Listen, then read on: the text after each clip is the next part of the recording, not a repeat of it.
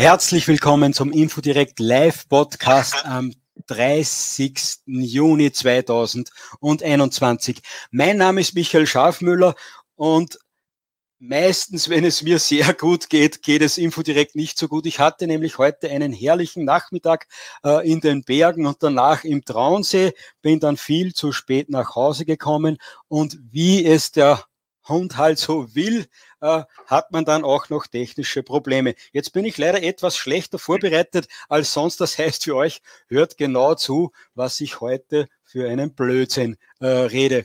Also Jetzt haben wir genug über mich gesprochen. Ich freue mich nämlich heute besonders. Ich habe heute nicht nur die neueste Infodirect Printausgabe abgeholt von der Druckerei, war dann nicht nur wandern, sondern hatte ein sehr gutes Telefongespräch mit dem heutigen Studiogast. Ich spreche von Efgani Dönmetz. Efgani Dönmetz ist in Oberösterreich als Kind von türkischen Einwanderern geboren. Er hat dann eine Lehre gemacht als Installateur, hat, soweit ich das richtig gesehen habe, eine Zeit als Installateur gearbeitet, hat sich dann bei den Grünen engagiert und ist dort sogar bei den Grünen Bundesrat geworden, hat dann teilweise in Österreich das Asylwesen oder zumindest die Flüchtlingsbetreuung in gewissen Teilen mit aufgebaut, hat da sehr lange im Sozialbereich gearbeitet und nachdem das immer sehr kritisch war, sich nie verstellt hat, war das eine Frage der Zeit, bis er bei den Grünen dann endgültig rausfliegt. Äh, das war dann irgendwann auch so der Fall und ich glaube, es war im Jahr 2017, da ist er dann für die ÖVP zur Nationalratswahl angetreten und auch da war er sehr kritisch und das geht natürlich bei der Message Control ÖVP nicht, dass sich da jemand ständig kritisch äußert. Das heißt, er war dann nach kurzer Zeit die restliche Legislaturperiode dann freier Abgeordneter, nachdem er bei der ÖVP dann auch keine Heimat mehr gefunden hatte. Und er beschäftigt sich die ganze Zeit mit Islamismus und vor allem auch mit dem Asyl- und Fremdenwesen. Und aus diesem Grund habe ich ihn heute eingeladen und ich freue mich sehr, dass er zugesagt hat, weil es gibt ja einige aktuelle Fälle leider, äh, die dieses Thema jetzt wieder aufpoppen lassen. So, jetzt beende ich meinen unvorbereiteten Monolog und begrüße Sie in der Sendung. Herzlich willkommen, Herr Dönmetz. Einen schönen guten Abend. Danke für die Einladung. Ich freue mich sehr, dass ich Sie hören kann. Das ist leider auch nicht immer äh, selbstverständlich. Ich äh, habe jetzt lange auch bei der Autofahrt überlegt, wie wir dieses komplizierte Thema angehen können. Herr Dönmetz, was heißt für Sie Integration? Es ist ein sehr dehnbarer Begriff und jeder stellt sich etwas anderes darunter vor. Deswegen ist er auch so konfliktbehaftet und emotional behaftet, weil jeder unterschiedliche Vorstellungen und Zugänge hat. Jeder von uns hat auch Erfahrungen mit Menschen, die aus anderen Kulturkreisen oder aus anderen Religionen abstammen, ob positiv oder negativ. Und aber ich glaube, wir verwenden die falschen Begrifflichkeiten. Letztendlich geht es darum, Teil der Gesellschaft zu werden. Da ist es eben wichtig, die Sprache zu beherrschen und vor allem auch die Werte und die Normen zu akzeptieren und vor allem ich verwende diesen Begriff der Integration schon lange nicht mehr. Es geht für mich persönlich darum, sozialer Aufstieg, sozialer Aufstieg über die Bildungsschiene, dass man an der Gesellschaft teilhaben kann, dass man sie mitgestalten kann. Und dazu braucht man eben Fähigkeiten, Kompetenzen, eben Sprachkompetenzen, aber auch die Möglichkeiten eingeräumt zu bekommen, Gesellschaft mitzugestalten. Und darum geht es. Und ähm, deswegen war ich auch in der Politik, weil mir dieses Land und die Menschen sehr wichtig sind und ich aufgrund meiner Erfahrung, meiner Sozialisation, meiner Herkunft und auch meiner Einstellung, ich immer so eine Brückenfunktion einnehmen wollte und eingenommen habe, zu vermitteln zwischen den Kulturen, zwischen Österreich und der Türkei, zwischen Muslimen und Christen oder auch Andersgläubigen. Und da ist es natürlich ganz, ganz, äh, wie soll ich sagen, sehr, sehr schwierig, äh, hier die Mitte zu finden, weil Leute so, die so denken wie ich oder diese Einstellung haben, bekommen ja kaum Unterstützung.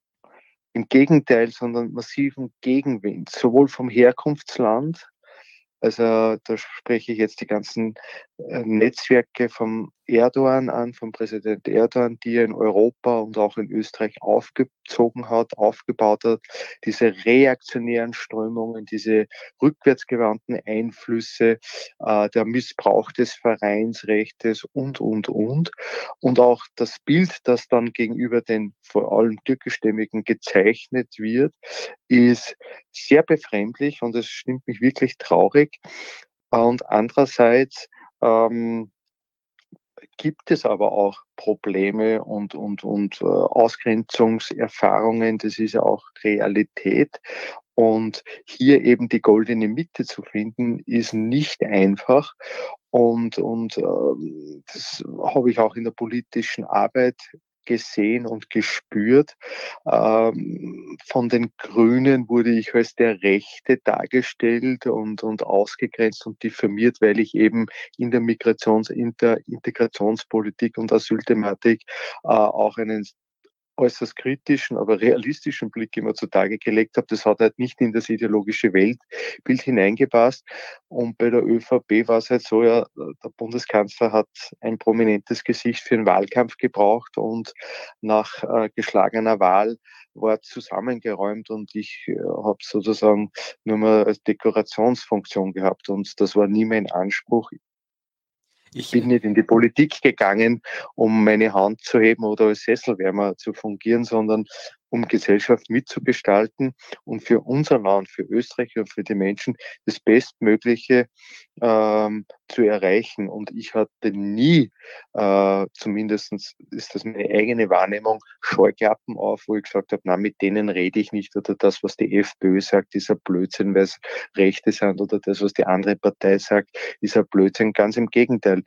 Äh, ich finde, dass das Leben und auch die Politik nicht aus Schwarz-Weiß besteht, sondern dass gerade Demokratie darin besteht, sich gegenseitig zuzuhören und auch miteinander zu diskutieren, damit man die bestmöglichen Ideen und Lösungsvorschläge für das Land und für die Leute umsetzt. Also ich habe nie so einen ideologisch eingefahrenen Zugang zu den Themen gehabt und wenn man diese Haltung hat, egal bei welcher Partei, da hat man es nicht einfach und dann wird man eben schnell wieder abserviert. Aber es ist, wie es ist.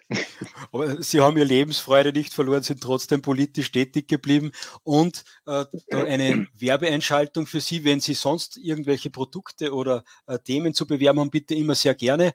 Äh, die erste Werbeeinschaltung jetzt geht auf mich. Äh, Sie schreiben nämlich, Sie betreuen einen Blog, der heißt heißt Efgani Dönmetz zusammengeschrieben.at und da haben sie heute aus meiner Sicht einen sehr tiefgründigen äh, Text geschrieben mit der Überschrift Der schreckliche Mordfall in Wien-Donaustadt schockt ganz Österreich. Ein tiefgehender Blick ist längst überfällig und diesen tiefgehenden Blick geben Sie in den Text und äh, der hat natürlich bei den Grünen äh, keinen Platz und wahrscheinlich bei den anderen Parteien wäre das teilweise wahrscheinlich auch äh, kritisch zu sehen, weil sie da wirklich auch auf die USA eingehen, was die für eine Rolle in Asien gespielt haben bei den Konflikten, die jetzt herrschen und dann auch die Frage stellen, ob es nicht besser wäre, wenn die Frauen aus Afghanistan kommen würden und nicht die Männer. Also wirklich ganz andere Sichtweisen. Und ich kann nur unseren Lesern empfehlen, diesen Text zu lesen. Jetzt würde ich aber gleich äh, weitergehen. Sie haben, also eine grundlegende Frage vielleicht noch. Äh, Sie sitzen nicht nur politisch zwischen den Stühlen, sondern zumindest ich stelle mir das so vor, äh, dass wenn ich türkische Eltern habe, in Österreich aufwachse und dann wahrscheinlich zwei Freundeskreise habe, mit einem Bein vielleicht doch eher in der Türkei vielleicht auch noch stehe oder da eine Kultur mitvermittelt bekomme. Sitzen Sie da auch zwischen den zwischen den Stühlen, zwischen äh, der europäisch-österreichischen oder deutschen Kultur, wie man es nennen möchte, und der türkischen Kultur. Wie, wie kann ich mir das vorstellen? Ähm, nein, überhaupt nicht. Äh, im, im Laufe der Zeit äh, festigt sich die Persönlichkeit und man wird reifer und man bekommt einen anderen Blick auf viele Dinge.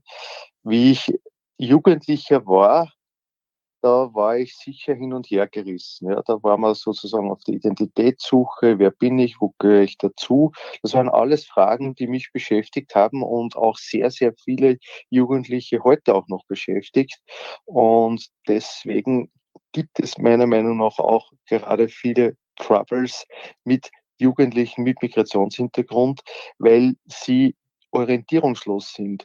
Und jene, die ihnen Halt und Orientierung geben und, oder vortäuschen, diese zu geben, sind halt meistens sehr gut organisiert und vom Ausland ausgesteuerte, reaktionär rückwärtsgewandte Gruppierungen.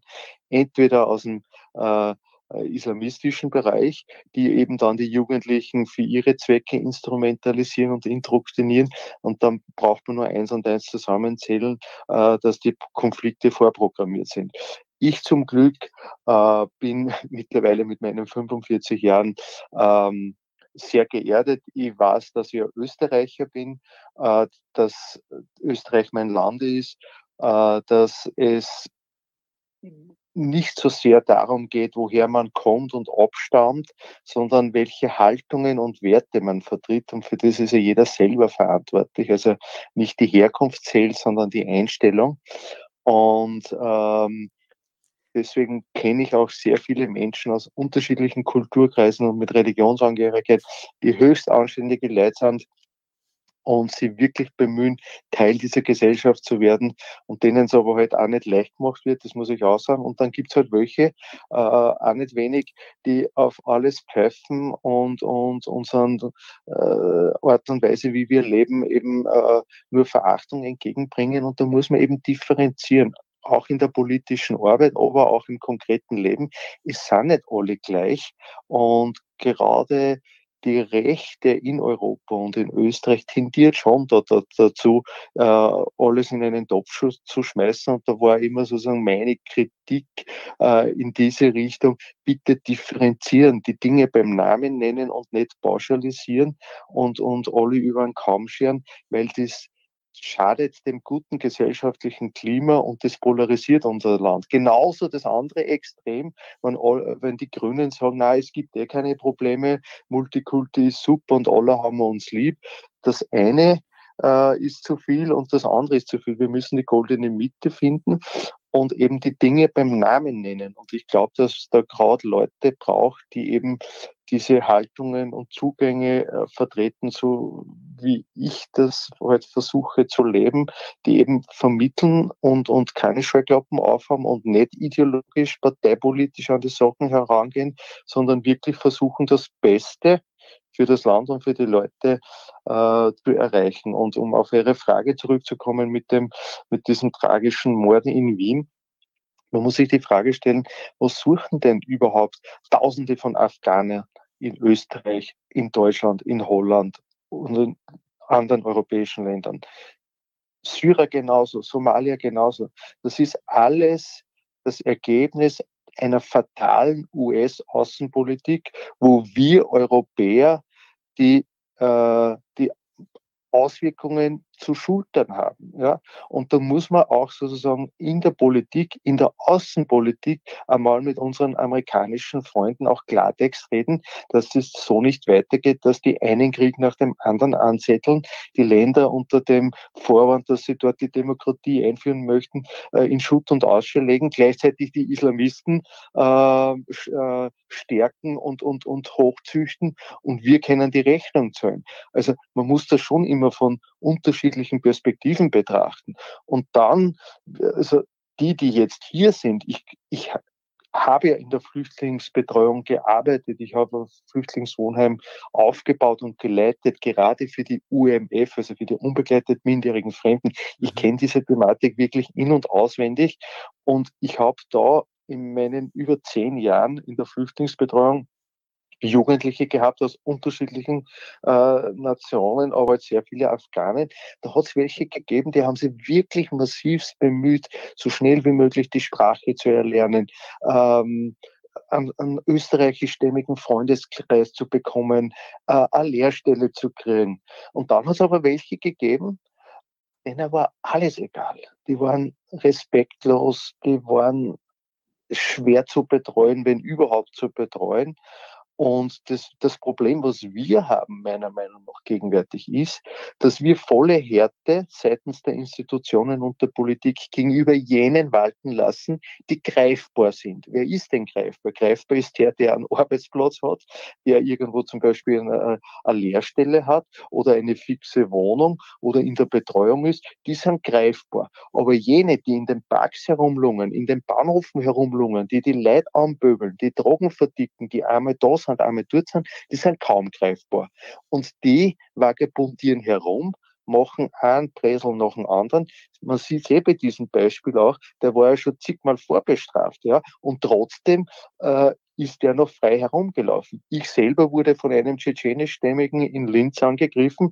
Der hat nach mir noch drei andere verletzt, bis er mal äh, für kurze Zeit ins Gefängnis gehen musste, weil es nicht mehr anders gegangen ist. Jetzt ist er wieder heraus und das Spiel geht wieder von vorne los. Und ja, Herr Dönmetz, da haben aber die Medien ganz klar gesagt, dass Sie provoziert haben.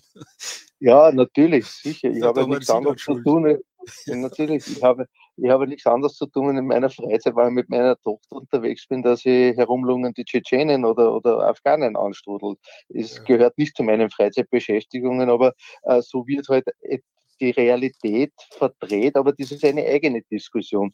Genau. Ähm, ich würde gerne noch beim Thema bleiben. Sie haben gesagt, Herkunft spielt keine Rolle, sondern Haltung aus meiner Sicht ist das natürlich äh, die Sicht eines, so wie beschrieben werde, als mindestens Rechter, der sagt, ja, gerade die Herkunft gibt mir Kraft, die gibt mir die Wurzeln, die ich brauche, damit ich die Zukunft gestalten kann, so in die Richtung. Und wenn ich weiß, woher ich komme, äh, dann geht aus meiner Sicht ja alles leichter. Sehen Sie das äh, nicht so? Glauben Sie, dass äh, die Menschen, die jetzt durch Österreich kommen, dass die ihre Wurzeln abhaken sollen und dann sagen, na gut, ob jetzt entscheidet meine, meine Haltung. Wie, wie kann ich mir das ähm, vorstellen? Äh, ich meine, das, was Sie da jetzt skizziert haben, wäre Assimilation. Mhm. Äh, äh, dass man sozusagen seine eigene Herkunft verleugnet und, und abschneidet. Das meine ich nicht.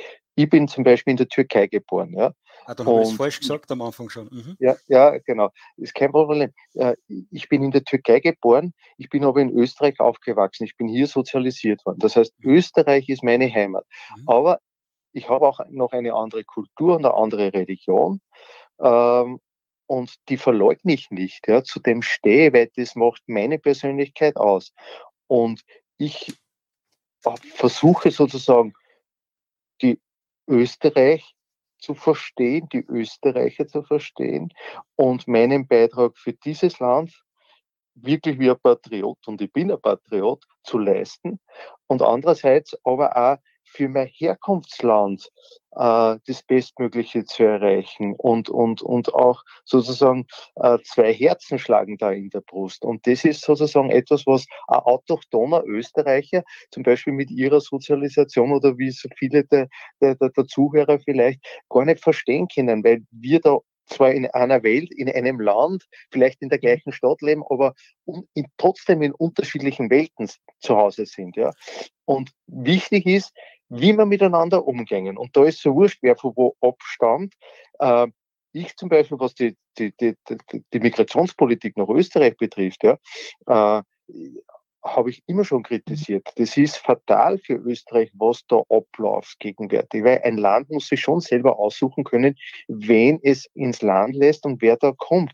Und wir haben in den letzten Jahren de facto eine Armutszuwanderung, ja, wo es darum geht, billige Arbeitskräfte für die Industrie, für den Wirtschaftsstandort, äh, für die unterschiedlichen Branchen zur Verfügung zu haben. Na, wer kommt denn da unter die Radeln? Die österreichischen Arbeitnehmer, ja.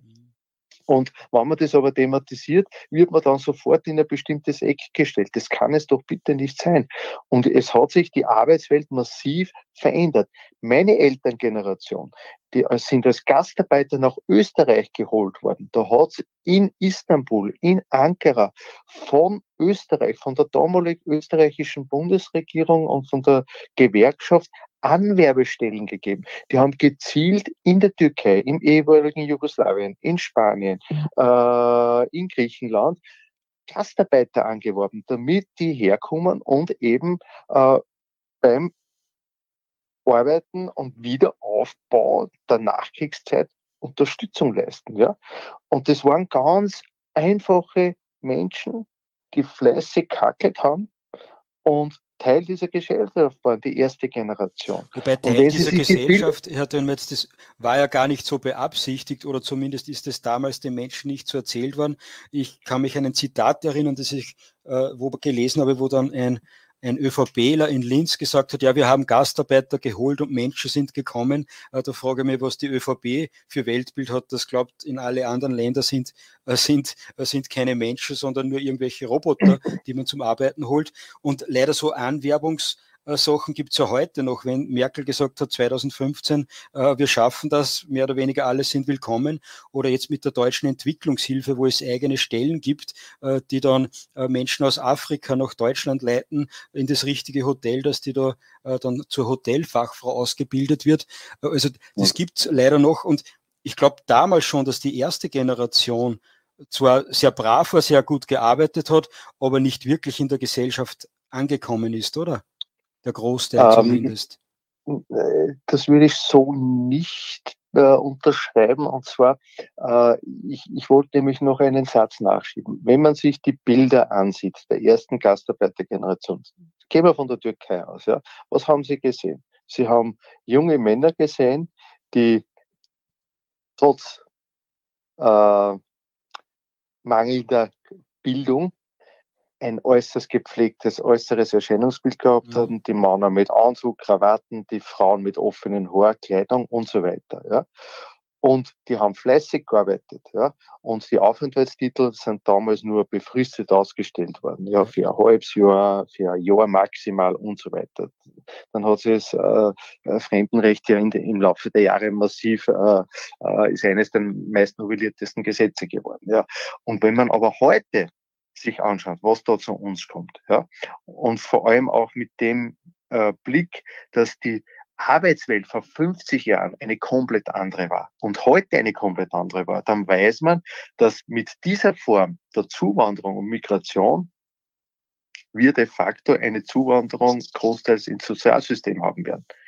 Weil die werden diesen Sprung wenn wir von Industrie 4.0 diskutieren, ja, und, und, und äh, die, die, dieser rasanten Wechsel äh, innerhalb der Arbeitswelt, wo höchst qualifizierte äh, Leute benötigt werden, die werden das in die nächsten 30 Jahre nicht schaffen. Ja? Ja, Leider da Der große Vorwand, ja? Herr Dönmetz, das wissen ja Sie noch viel besser als ich, äh, ist ja äh, nicht, dass man Arbeitskräfte braucht. Die werden dann zwar äh, werden dann zwar gerne genommen, wenn man, da, da gibt es das Buch von der Sarah Wagenknecht beispielsweise, äh, die schreibt darin, äh, dass das Wirtschaftswachstum in Deutschland zwar enorm war, aber die Reallöhne teilweise sogar gesunken sind. Also bei uns nichts anderes, bei uns stagnieren die Lebensmittelpreise, das Leben hat sich massiv verteuert und die Löhne sind de facto gleich geblieben. Und sie brauchen ja nur in gewisse Branchen hineinschauen. Da finden sie keinen autochthonen Österreicher mehr, der in diesen Bereichen arbeitet. Schauen Sie mal im Pflegebereich hinein. Mhm. Ja, wir haben 20.000 bis 30.000 ausländische Pflegekräfte. Ja, schauen Sie mal in die Gastronomie, in, hinter die Budeln bei McDonalds oder, oder äh, in die Küche oder auch bei die Kölner und, und, und, auf die Baustellen. Ja, ich komme aus dem Baugewerbe. Ja, äh, da hat sich massiv vieles verändert. Ja.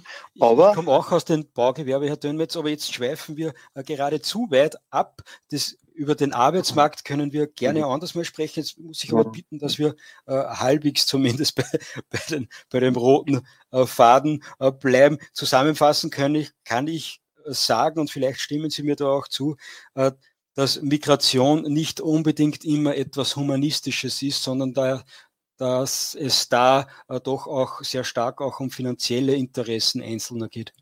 Es geht, so primär um, es geht primär um wirtschaftliche Interessen und, und äh, äh, der hum, humane Aspekt schwingt beim, bei der Asylschiene mit, ja, weil die Menschen flüchten ja, weil sie Gefahren ausgesetzt sind und die, die bleiben dürfen, äh, sind dann hier. Ja, da muss man sich Gedanken machen, wie, wie, wie kann man die integrieren und, und äh, als Teil dieser Gesellschaft machen. Und da, wenn man sich gewisse Gruppen Gruppierungen ansieht, da haben wir sehr, sehr vieles verabsäumt, ja, äh, weil ja, es gibt Communities, die, das ist wie eine Blackbox, ja, da kann keiner hineinschauen, weil die so abgeschirmt äh, sind, die haben ihre eigenen Regeln und Gesetze und die zu erreichen ist de facto, da ist der Zug abgefahren, weil wir auch viele Fehler gemacht haben. Und wir machen mit dieser Art der Politik weiter. Jetzt haben wir fast über 30.000 Tschetschenen in Österreich. Wir haben jetzt fast über 30.000 Afghanen in Österreich.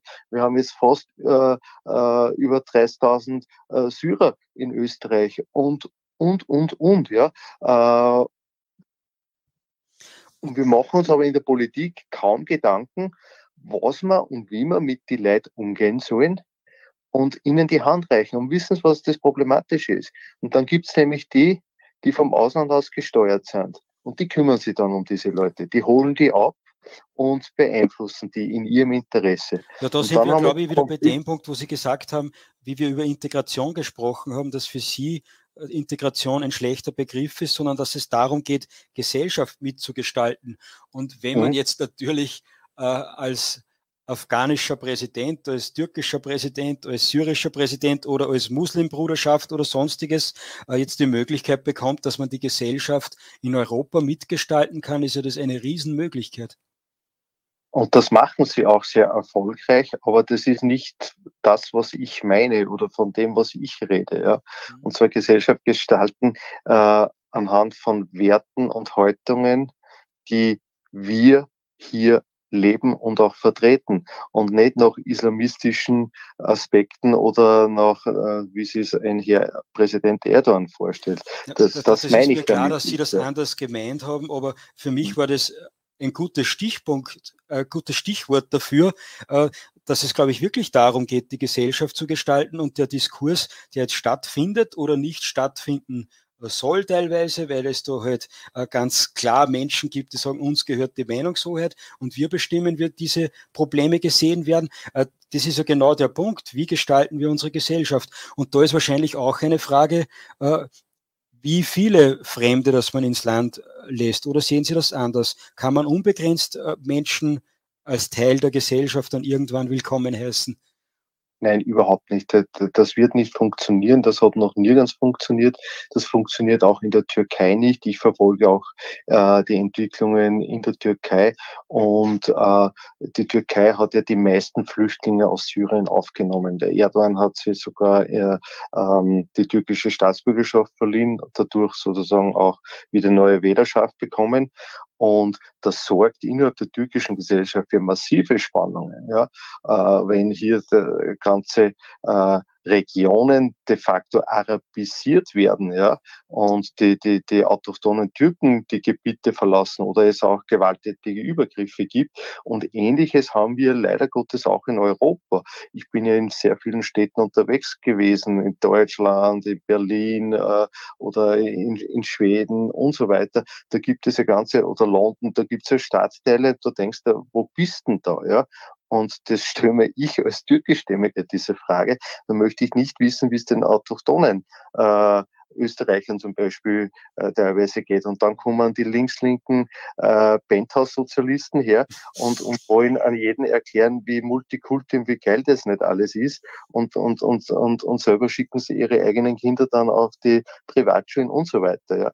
Ja. Ähm, also, also das ist mich wundert es nicht, dass sich gewisse Menschen mittlerweile entfremdet fühlen und, und, und äh, sich nicht mehr wohlfühlen. Das, das ist äh, schon problematisch. Daher eine Zuwanderung ja, aber da muss sich der Staat schon aussuchen, wer kommt und vor allem eine qualifizierte Zuwanderung. Wir haben in den letzten Jahren und Jahrzehnten eine Armutszuwanderung gehabt mit all den Problemen die es mit sich bringt. Ja, die Leute müssen erst einmal mhm. alphabetisiert werden.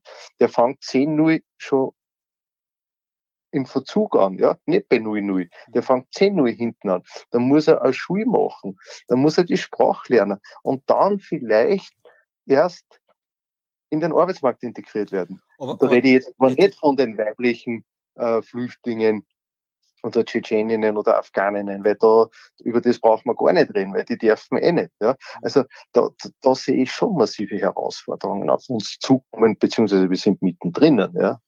Aber eine Herausforderung ist ja, dass das ständig äh, mit einer Mogelpackung funktioniert, die Zuwanderung, oder? Es sagt ja kaum jemand, dass das jetzt Menschen sind, die bei uns zu integrieren sind, die jetzt Teil der Gesellschaft werden sollen, sondern am Anfang heißt es ja, ja, das sind Flüchtlinge, ja, dann ist es Asylant, ja, dann äh, der wird schon wieder mal heimgehen können. Jetzt soll er mal eine Lehre beginnen, aber wenn die Lehre fertig ist, ja, dann schicken wir ihn wieder zurück in die Heimat. Das, das, das stimmt ja alles äh, nicht, sondern das, das sind ja die Mogelpackungen, was den Diskurs dann so schwierig machen, oder? Du bräuchtest wahrscheinlich mehr Ehrlichkeit. Äh, die Ehrlichkeit äh, in, dieser, dies, also in, in, diesem Themenbereich äh, vermisse ich von allen politischen äh, Seiten. Aber ähm, man, man, man muss sich äh, im Klaren sein, dass äh, zum Beispiel, weil Sie das mit den Lehrlingen und Asylbewerbern angesprochen haben, warum fangen wir denn bei denen an? Ganz ehrlich. Die gehen arbeiten, die zahlen ihre Steuern, die sind in den Gemeinden integriert, in der Firma, äh, sind äh, bestens, äh, sage ich mal, voll dabei. Ja? Dort setzt man an, dort zeigt man volle Härte. Und bei die, die in die Parks herumlungern, Drogen verchecken, die Mädchen deppert anquatschen, äh, Diebstähle begehen, äh, da, da, kann einer drei, vier Mal Delikte setzen und rennt nur immer frei herum. Mhm. Bitte säumen wir das Pferd nicht von der falschen Seite auf. Mhm. Härte ja, aber dort, wo es richtig und angemessen ist. Ja? Und nicht bei jenen, die sich bemühen, die versuchen, wirklich einen Neuanfang zu machen und, und versuchen, Teil dieser Gesellschaft zu werden, nicht dort anfangen. Fangen wir bei die an, die Breseln machen. Bei den Idioten, da haben wir eh genug, leider Gottes. Ja. Und das ist das, was ich mir, äh, was ich wünsche, dass, dass sozusagen sowohl rechts als auch links äh, das so angeht ja, und nicht äh, äh, das, diese Diskussionen verwässert oder, oder eben äh, falsch angeht. Weil das, äh, von dem haben wir alle nichts davon. Ja. Dann äh, kann ich vielleicht einmal zwei Punkte zusammenfassen, wenn wir auf der Suche nach einer Lösung werden für diese Probleme. Äh, und zwar erstens, nicht jeden hereinlassen, sich die Menschen ansehen, die kommen und ehrlich darüber äh, reden, was die Absichten der Menschen sind, die hier reinkommen wollen und ehrlich darüber reden, was man selbst für Absichten damit verfolgt. Und dann ja, das ist ein bisschen schwierig, weil das Asylrecht äh, de facto, da können Sie sich nicht anschauen, wer daherkommt. Entweder hat er Asylgründe im Sinne der GfK und äh, das kann der größte Ungustel sein, ja, mhm. muss man sich ihm geben. Äh, oder er hat keine äh, Asylgründe, dann muss er halt wieder heimgeschickt werden. Ja. Aber wie löst also, man das Problem dann? Die, die, Menschen kommen, sagen Asyl an der Grenze, folgedessen äh, sind sie dann mindestens fünf Jahre im Land. Ja, äh, sogar noch länger. Ja. Äh, Herr Schaffmüller, der, der Tschetschenien-Konflikt ist schon so lang vorüber und wir haben keine Asylaberkennungen gehabt. Ja. Also man muss sich schon ziemlich aufführen, dass das überhaupt in Erwägung gezogen wird. Es wäre mal gut, wenn wir dort anfangen, jenen, die Probleme machen. Ja. Unsere Gefängnisse sind zu 70, 80 Prozent mit Leuten mit Migrationshintergrund befüllt. Fangen wir mal dort an und nicht bei den Lehrlingen. Ja, ich, ich rede jetzt gar nicht vor die, vor die Lehrlinge, sondern äh, wie man mal den, äh, den Zustrom stoppen könnte. Sie gesagt naja, wie gesagt, schnellere Asylverfahren. Hier geht zum Beispiel Dänemark einen äh, sehr neuen Weg. In Österreich äh, bzw. in Europa haben schon Experten vor Jahren unter vorgehaltener Hand über diese diese äh, Thematik diskutiert, aber es hat sich keiner öffentlich getraut, das zu artikulieren, weil man sonst gleich in ein rechtes Eck gestellt wird. Aber Dänemark beschreitet hier gerade neue Wege, indem sie äh, Asylzentren außerhalb europäischen Territoriums errichten möchten. Und wer sozusagen Asylantrag stellen möchte, kann das nur mehr außerhalb des europäischen Territoriums machen. Und jene, die schutzbedürftig sind, werden dann gezielt aus diesen Zentren nach Europa äh, gebracht bzw. aufgeteilt.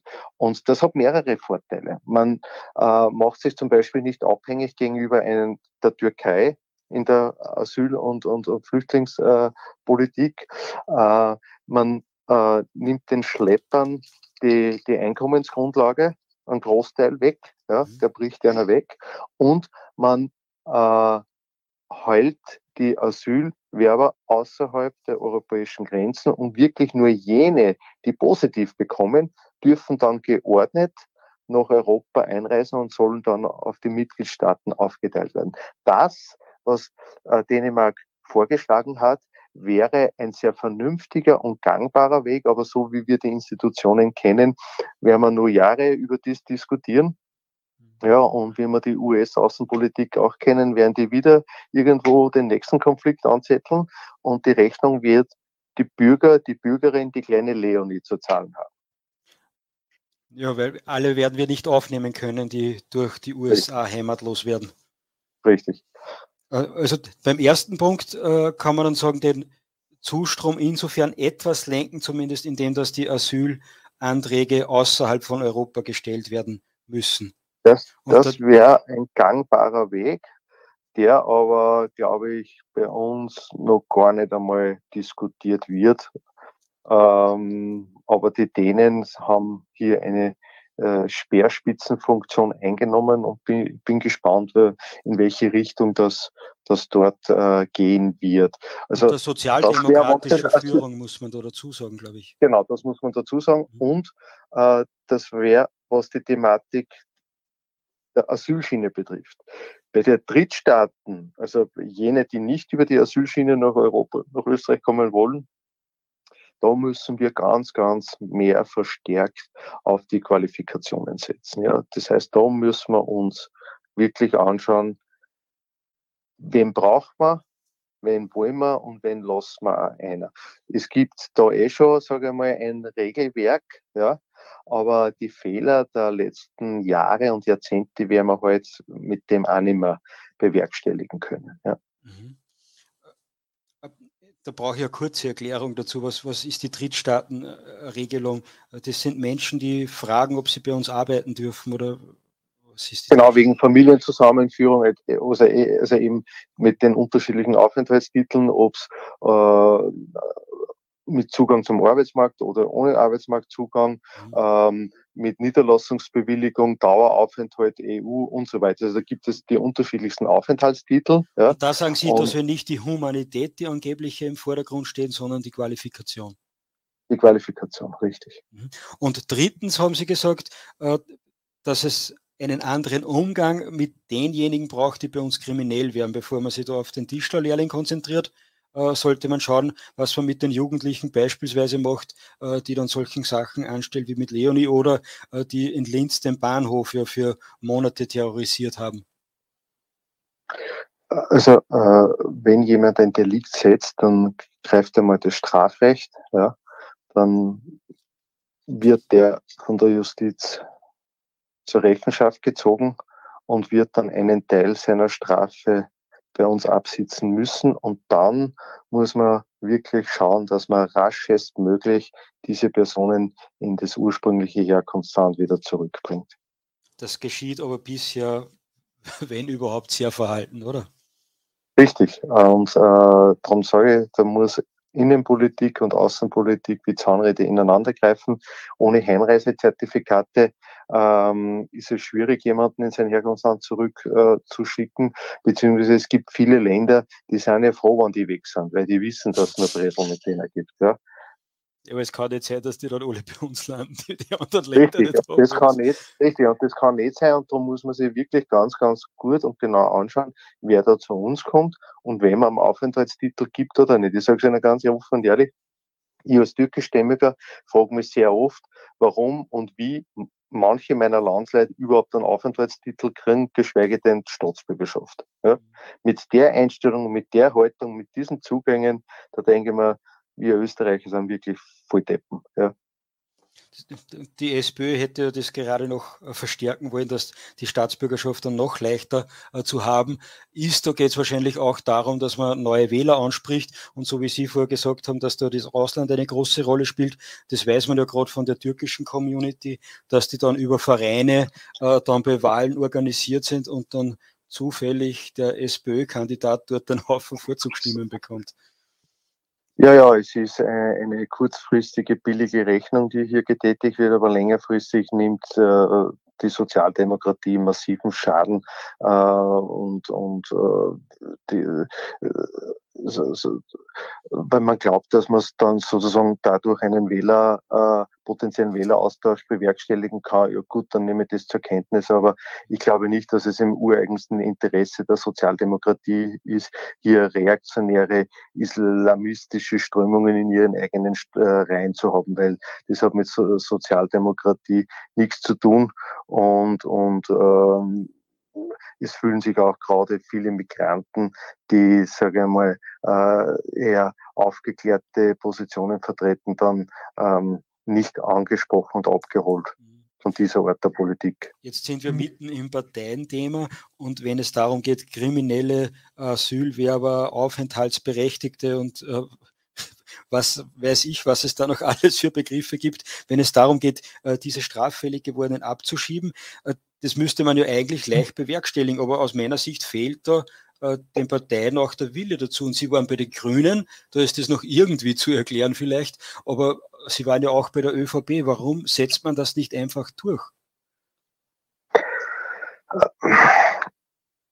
Im Rechtsstaat und die Politik kann nur im Zuge des Rechtlichen agieren, äh, sind uns teilweise wirklich Grenzen gesetzt, die äh, eine rasche Außerlandesbringung äh, schwierig machen. Ja. Aber Gesetze kann man ja ändern, oder? Die sind ja nicht in Stein gemeißelt. Nat natürlich kann man die ändern, aber es wäre schon sehr viel erreicht, wenn die Institutionen sich gegenseitig vernetzen und austauschen. Ja? Und ich gebe Ihnen nur ein Beispiel. Ja? Mhm. Äh, wenn, wenn äh, es kommt zwar vor, nicht oft, aber es kommt vor, wenn ein, ein, ein Vater nicht möchte, dass sein Kind, seine Tochter am Schulausflug aus, äh, daran teilnimmt, ja, dann schickt man die Sozialarbeiter los, im besten Fall, dass sie ein bisschen mit ihrem reden und so, oder man nimmt die Schulterzuckend zur Kenntnis. Da wäre es angemessen, dass sich sozusagen diese Institution, die Schulbehörde oder die Bildungsdirektion auch mit der äh, Aufenthaltsbehörde zusammensetzt und diesen Fall bespricht, ja, und dass man dann hergeht und sagt, okay, liebe Leute, für solche Leute gibt es in unserem Land keinen Platz, ja, weil bei uns ist Schulpflicht und wenn du glaubst, dass deine Tochter nicht an einem Ausflug mitfahren darf, aus welchen Gründen auch immer, ja, dann äh, hat es bei uns keinen Platz. Ja. Das passiert alles nicht. Ja gut, da gibt es noch weniger die rechtliche Handhabung dafür und aus aus meiner Sicht als freiheitlich denkender Mensch, und da meine ich nicht die Partei damit, äh, ist es problematisch, gerade wenn ich jetzt an Corona denke, wenn man dann sagt, man lässt seine Kinder nicht Nasen bohren oder nicht impfen äh, und äh, dann steht der Rechtsstaat vor der Tür und sagt, äh, solche Menschen wie dich brauchen wir hier nicht. Das, ich glaube, wenn man da einmal die Büchse öffnet, dass äh, sich da der Staat dann noch mehr einmischt, dann ist die Büchse der Pandora wirklich für alle in Österreich offen. Wie sehen Sie das? Naja, das ist eine Gratwanderung, äh, oder? Äh, also, wir haben wirklich schwer unübersehbar islamistische Netzwerke in Österreich. Ja. Mhm. Warum solche Leute einen Aufenthaltstitel, geschweige denn die Staatsbürgerschaft bekommen, verstehe ich nicht. Und ich glaube nicht nur ich. Ja. Und äh, wir werden diese Thematik auch nicht über irgendwelche ähm, Integrationsvereinbarungen lösen können oder sonst was oder äh, von, Beamten, die über den Schreibtisch äh, einen, einen, einen Fragebogen ausfüllen, sondern unsere Gesellschaft hat sich massiv verändert. Das Drumherum hat sich massiv verändert. Ja. Nur unsere Institutionen und die Art und Weise, wie wir mit diesen Themen umgehen, die hat sich nicht geändert. Und da braucht es ein massives Umdenken, ja, dass man sozusagen äh, wann es um die Staatsbürgerschaft geht, wenn es um einen Aufenthaltstitel geht, dass man den Aufenthaltstitel jenen Menschen gibt, die sozusagen nicht nur die Formalkriterien erfüllen, ja, wie Einkommen und Unbescholtenheit und, und, und Wohnungsgröße, sondern sich auch ansieht, ja, welche Werte und Haltungen vertreten denn die, ja. Ganz ehrlich, dass äh, Islamisten da sich bei uns breit machen können, ja, und ihre Netzwerke hochziehen. Für das hat keiner Verständnis, ja. ja. Und das äh, versteht auch niemand, warum solche Leute einen Aufenthaltstitel oder gar Staatsbürgerschaft bekommen. Da muss man ansetzen, da muss man differenzieren. Und wie, wie kann man das machen? Wer erwertet das? Da kann ich ja hinschreiben, wo ich will. Von Deutschland habe ich das zumindest einmal gehört, dass man ankreuzen muss, ob man äh, für eine demokratisch-freiheitliche Gesellschaft ist, ja oder nein. Also ja. Der, der, dümmste Islamist würde da wohl das richtige Wissen zu an, äh, anzukreuzen. Das. Ja, also ähm, ich glaube auch nicht, dass das mit einem, einem Multiple-Choice-Test äh, eruierbar ist. Ja. Ähm, wir brauchen Leute in den Institutionen, die Bescheid wissen über das Land, über die Kultur, über die Religion und Symbole und Haltungen und, und Sachen auch richtig einschätzen können. Ja? Was hat das für Bedeutung, wenn auf der Wand irgendein Symbol ist? Ja? Für uns auch ist das halt irgendein Dekogegenstand. Ja? Nur wenn man weiß, dass das zum Beispiel für die Zeichen der Moslembruderschaft steht ja? oder für für, äh, für, für ihr islamistisches Zeichen ist, ja, dann weiß ich schon, in welchem Haushalt das ich bin oder wann, wann nur der Mann da ist und die Frauen und Kinder nicht zum Sehen sind, ja, oder alle tief verhüllt, dann, dann weiß ich eh, was gespielt wird, ja. Und das muss man halt in einem Rechtsstaat gut dokumentieren mhm. und belegen und erklären. Und dann kann man halt hergehen, du, liebe Freunde, äh, ist zwar nett und schön, aber geht nicht, wollen wir nicht. Mhm. Ja, die Umsetzung da braucht es ein Umdenken. Da, da braucht es ein Umdenken bei uns, in den Institutionen, in den Behörden, in der Politik, dass wir so mit unseren Methoden und Mitteln, wie wir das bisher immer entschieden haben, die Formalkriterien anzuschauen, ja, Recht und schön, Einkommensnachweis äh, kann man erbringen, äh, ähm, äh, ein, ein, ein Leumundszeugnis kann man bringen, äh, äh, einen Mietvertrag kann man bringen. Das ist alles kein Problem. Das, das ist schnell und leicht überprüfbar. Mhm. Aber diese, diese Wertehaltungen und, und diese, dieses Weltbild, das was daher, dahinter steht, was eigentlich aber sehr wichtig und ausschlaggebend ist, das, wird, das schaut sich ja keiner an bei uns. Ja. Ich glaube, das ist ein ganz ein, ein, schwieriger Punkt, wie man das dann auch noch rechtsstaatlich so umsetzt, äh, dass das ja. dann nicht 14 Mal beansprucht wird von irgendeinem Richtig. findigen Anwalt. Richtig. Richtig. Und am Ende blüht dann das, das, das Aufenthaltsrecht aus humanitären Gründen, weil das so lange gedauert hat. Naja, da muss man halt natürlich dann auch schauen, dass die Institution, die das zu entscheiden hat, mit den entsprechenden Ressourcen ausgestattet ist, damit es eben nicht eine elendslange Geschichte wird. Weil früher, wie ich nur in der Flüchtlingsbetreuung tätig war, haben wir Leute gehabt, die im Asylverfahren jahrelang drinnen gewesen sind, in der ersten Instanz. Ja. Das hat sich ja zum Glück äh, eh äh, schon massiv verändert und ist beschleunigt worden. Aber solche Zustände braucht man natürlich nicht. Da muss man auch die Institutionen auch dementsprechend mit den Ressourcen ausstatten, dass eben schnelle und qualitativ hochwertige Entscheidungen getroffen werden können. Weil wie wir wissen, jetzt zum Beispiel im Asylverfahren, äh, die, die, die 70, 80 Prozent der BFA-Entscheidungen äh, werden beeinsprucht. Ja? weil es eben mangelhaft und qualitativ äh, schlecht äh, erarbeitet worden sind. Ja. Ja, und warum ist es so? Weil 2016, glaube ich, 2016 war es, äh, sind halt bei der Post viel Leute entlassen worden. Und die hat man halt dann ins BFA eingesetzt. Da hat es eine Optionsmöglichkeit gegeben, ja. Äh, genauso wie es in den 70er Jahren in Österreich einen Lehrermangel gegeben hat und dann hat man halt auch wieder äh, von der ÖBB und von der Post die, die Leute als Lehrer angestellt in einem Schnellsiederkurs. Naja, was erwarten Sie sich da dann für Qualität? Wissen Sie? Also von nichts kommt ja nichts. Oh ja, das ist teilweise so absurd, da fehlen mir wirklich die Worte. Äh, aber äh, bleiben wir bei den Ärzten-Themen. Das sind, Sie haben jetzt vier Punkte genannt, was man ungefähr machen könnte, aber was tun wir jetzt ganz konkret, beispielsweise mit den jungen Afghanen und den jungen Tschetschenen? Naja, die, die, die sich bemühen und anständig sind, die müssen wir unterstützen und die Türen aufmachen, äh, dass eben in ihrem Leben was erreichen und da Wurzel schlagen können. Mhm. Und die, die die Präsel machen, mit denen müssen wir äh, ganz äh, salopp ausgedrückt auffahren. Ja? Ja, das ist das Rechtliche wieder das Schwierige. Das war auch bei, äh, bei den mutmaßlichen, da muss man so aufpassen, was man sagt, sagen wir Täter äh, in dem äh, Fall mit der Leonie, äh, dass man sagt, ja, was hätte man machen sollen? der, der war ja auch strafrechtlich schon ein paar Mal, angeblich ist er sogar schon im Gefängnis gesessen. Sagt, ja, was hätte man machen sollen? Ja, nach der Schubhaft kann man auch, äh, äh, nach der Strafhaft kann man auch eine Schubhaft verlängern, äh, verhängen, wenn die fremde Person eine Gefährdung für die öffentliche Sicherheit, Ruhe und Ordnung darstellt. Ja, das gibt das Fremdenrecht her. Äh, nur das Problem ist, dass wir eh schon so übervolle ähm, Gefängnisse haben und äh, die, die, der Gefängnisplatz ja auch nicht gerade die günstigste Variante ist, äh, äh Leute äh, unterzubringen. Äh, wir müssen alles dran setzen, dass sozusagen mit den Herkunftsländern da Rückübernahmeabkommen äh, gemacht werden und dass die Botschaften die Heimreisezertifikate ausstellen. Da ist das Außenministerium so massiv gefordert. Ja. und, und, nicht erst seit diesen Vorfällen, sondern immer schon. Aber es ist halt ähm, sehr schwierig, wenn die, wenn die Länder, die Herkunftsländer eben diese Leute auch nicht haben möchten und zurücknehmen. Ja.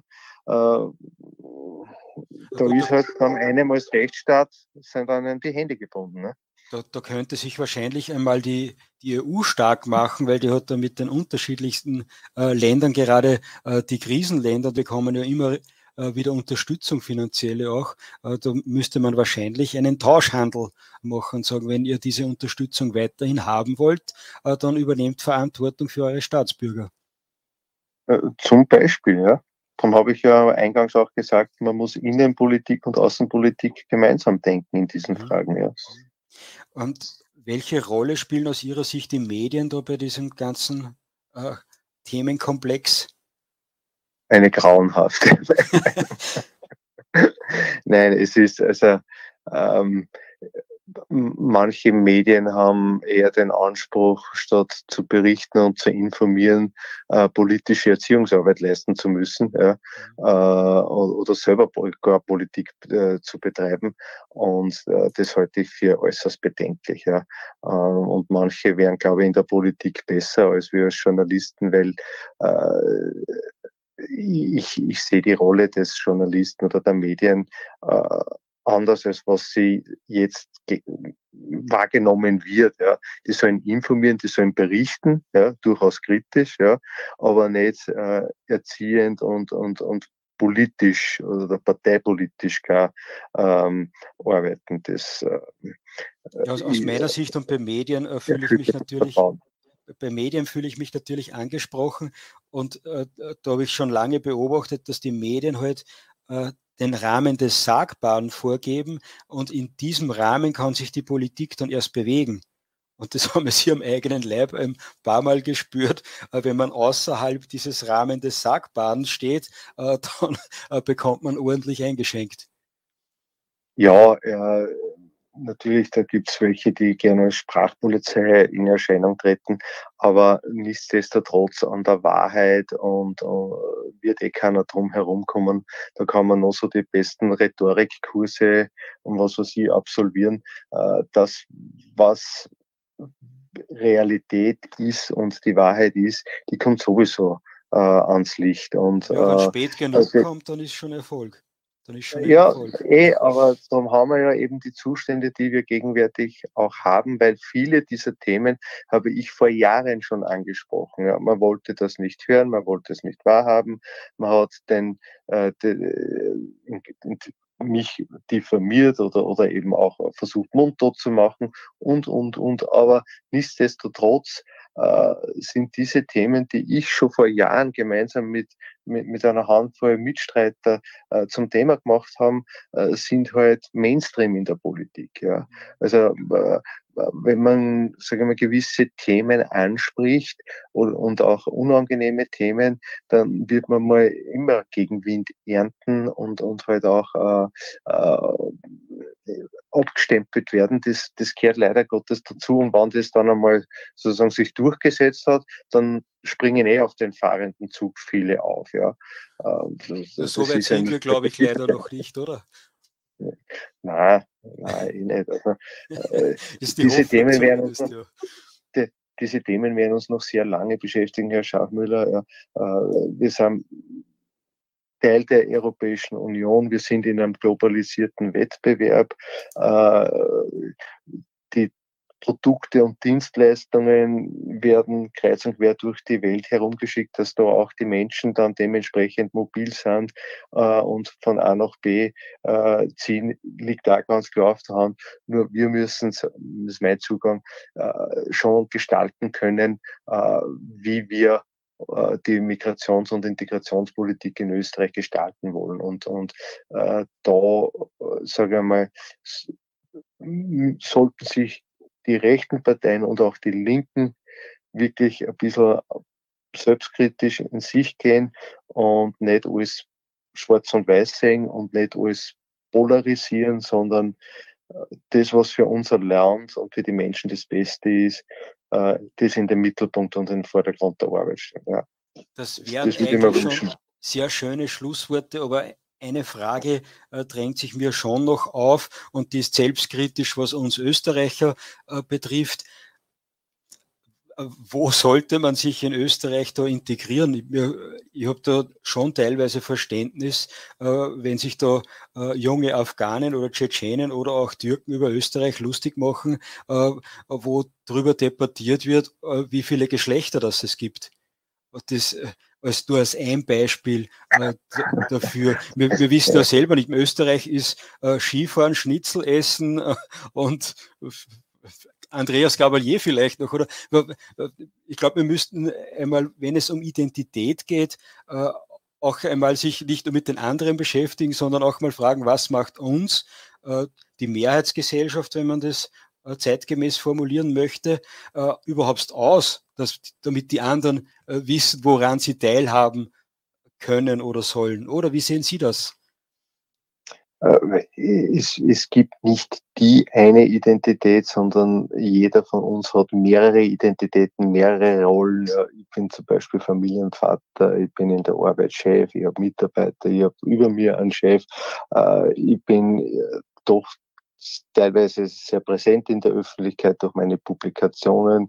Also wir haben ja alle unterschiedliche Rollen und auch Funktionen und das macht, glaube ich, auch Österreich aus. Das ist auch unsere Stärke auch aufgrund der Historie. Wir waren ein Vielvölkerstaat. Äh, es leben bei uns mittlerweile fast zwei Millionen Leute mit Migrationshintergrund. Ja.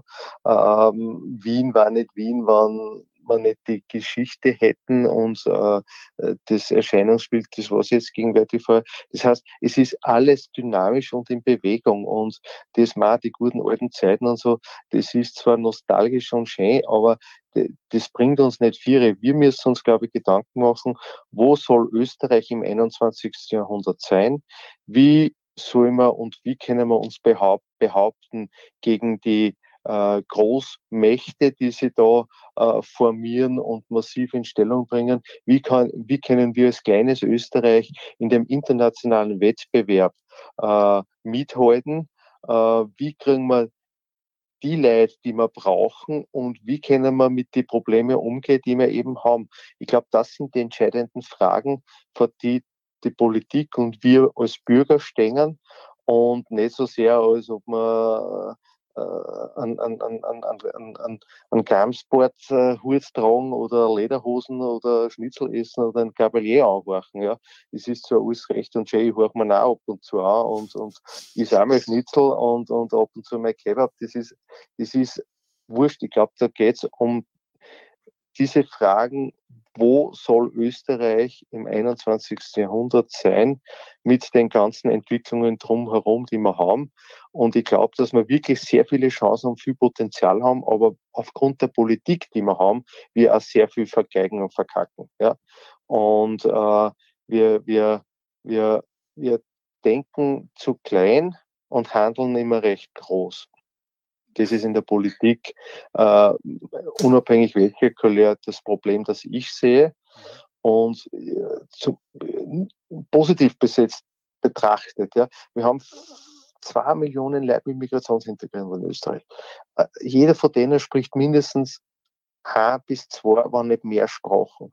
Warum können, schaffen wir es nicht, dass wir schauen, dass die Leute gescheit Deutsch lernen, gescheit auch ihre Muttersprache lernen und die dann die Brücke sind zu den Absatzmärkten, zu der Wirtschaft, Vermittler zwischen den Kulturen, Übersetzer, Vermittler in der Politik. Ja. Dann ja, wir, wir, Herr Thürmann, jetzt eine, eine Zwischenfrage noch, weil ich glaube, das ist ein ganz spannender Punkt, der uns beide wahrscheinlich auch trennt, weil Sie sprechen hauptsächlich vom Land und ich eher vom Volk. Das ist ganz spannend. Und wie ich vor kurzem das Buch von. Sarah Wagenknecht gelesen habe, äh, die sagt auch, dass äh, dass es schon etwas Gemeinsames braucht, gemeinsame Geschichte, gemeinsame Kultur, weil sonst das solidarische Handeln äh, nicht so da ist. Sie sagt zwar nicht, dass da Ethnie eine Rolle spielen würde, das sagt dann der Benedikt Kaiser, äh, aber Sie sehen das gar nicht, dass da eine gemeinsame Klammer geben muss, die mehr ist als Wirtschaftsleistung. Natürlich. Und das sind die Werte für mich, die Haltungen. Ja, aber was ist so eine Haltung beispielsweise, was dann äh, genau Österreich auszeichnen würde? Und dann vielleicht auch von der äh, Tschechei äh, unterscheidet oder von Ungarn oder von Deutschland oder Italien? Ich glaube, also was heißt, ich sehe Österreich als ein sehr weltoffenes Land. Ja.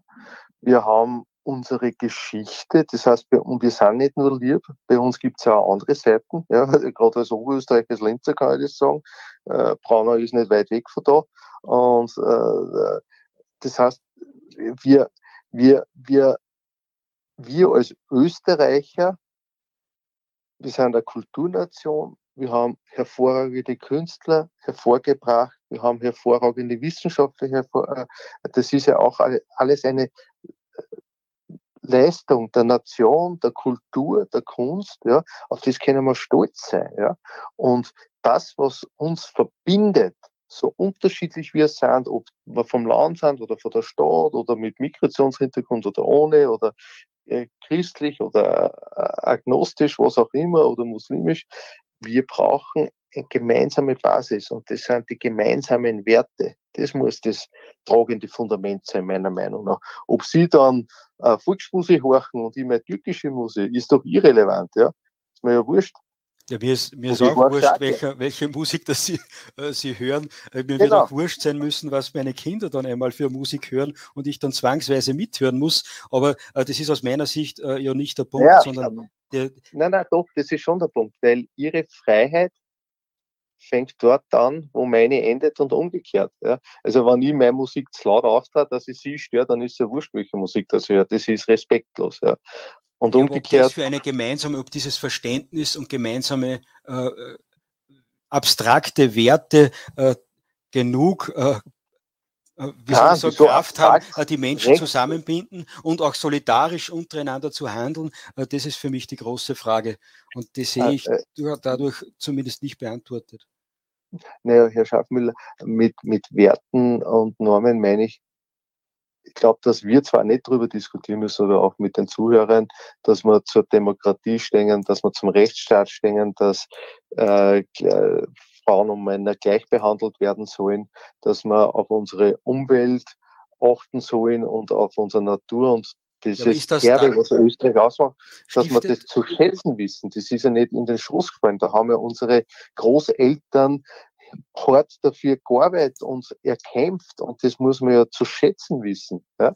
Aber ist das etwas, was genug Identität äh, stiftet, was eine emotionale Heimat auch bietet, dass man sagt, ja, wir leben in einer Demokratie, wie es mit der Demokratie jetzt ausgeschaut wie sehr sich die Menschen da äh, einig sind, hat man jetzt in der Corona-Krise äh, gesehen, dass das man auch muss, nicht so Stein gemeißelt ist. Natürlich ist die Demokratie nicht das der Faktor, dass man sich wohlfühlt, ist das Miteinander. Ja. Ich kann mich nur dort wohlfühlen, wenn ich angenommen wird, wenn ich mich einbringen kann, ja, mhm. und wenn ich sozusagen, äh, wenn mir Respekt entgegengebracht wird und ich auch den anderen Respekt entgegenbringe. Dann fühle ich mich wo wohl, dann sage ich, das ist meine Heimat und da bin ich gern. Und, und das geht's. Und zum, ich kenne viele Leute mit Migrationshintergrund, die sagen, Österreich ist so schön, ich fühle mich da wohl, es ist super und ich kenne auch welche, die halt da sind, weil sie da sind. Ja. Die mhm. sind zwar physisch da, aber mit dem Kopf ganz woanders. Ja. Mhm.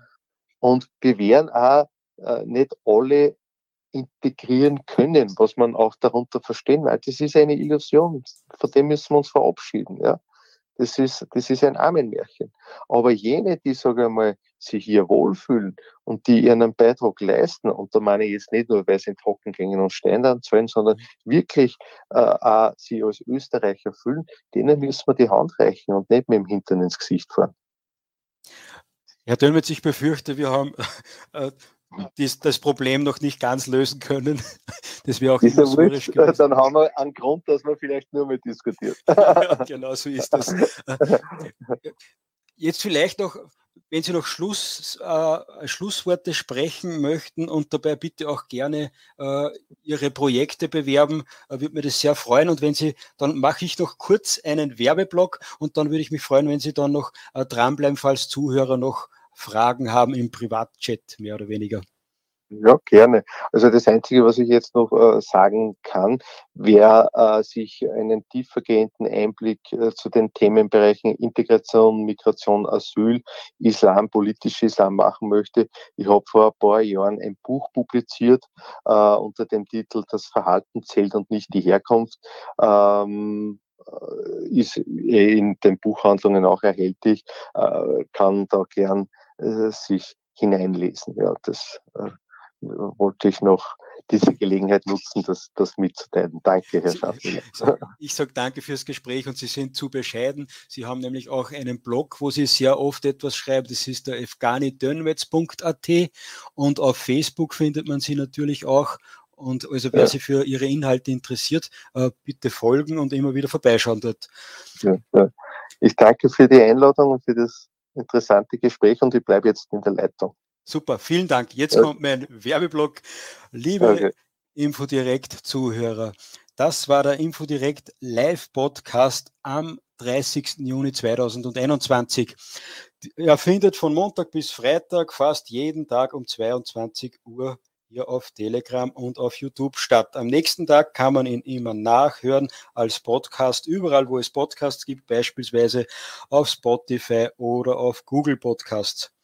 Jetzt machen wir allerdings wahrscheinlich eine Sommerpause. Das war, und das freut mich, weil es eine interessante Diskussion war, ein würdiger Abschluss, damit wir jetzt in die Sommerpause gehen können, die wir wahrscheinlich aber ab und zu unterbrechen werden mit einem neuen Live-Podcast. Wenn euch die Sendung gefallen hat, dann bitte verbreitet den Link dazu weiter.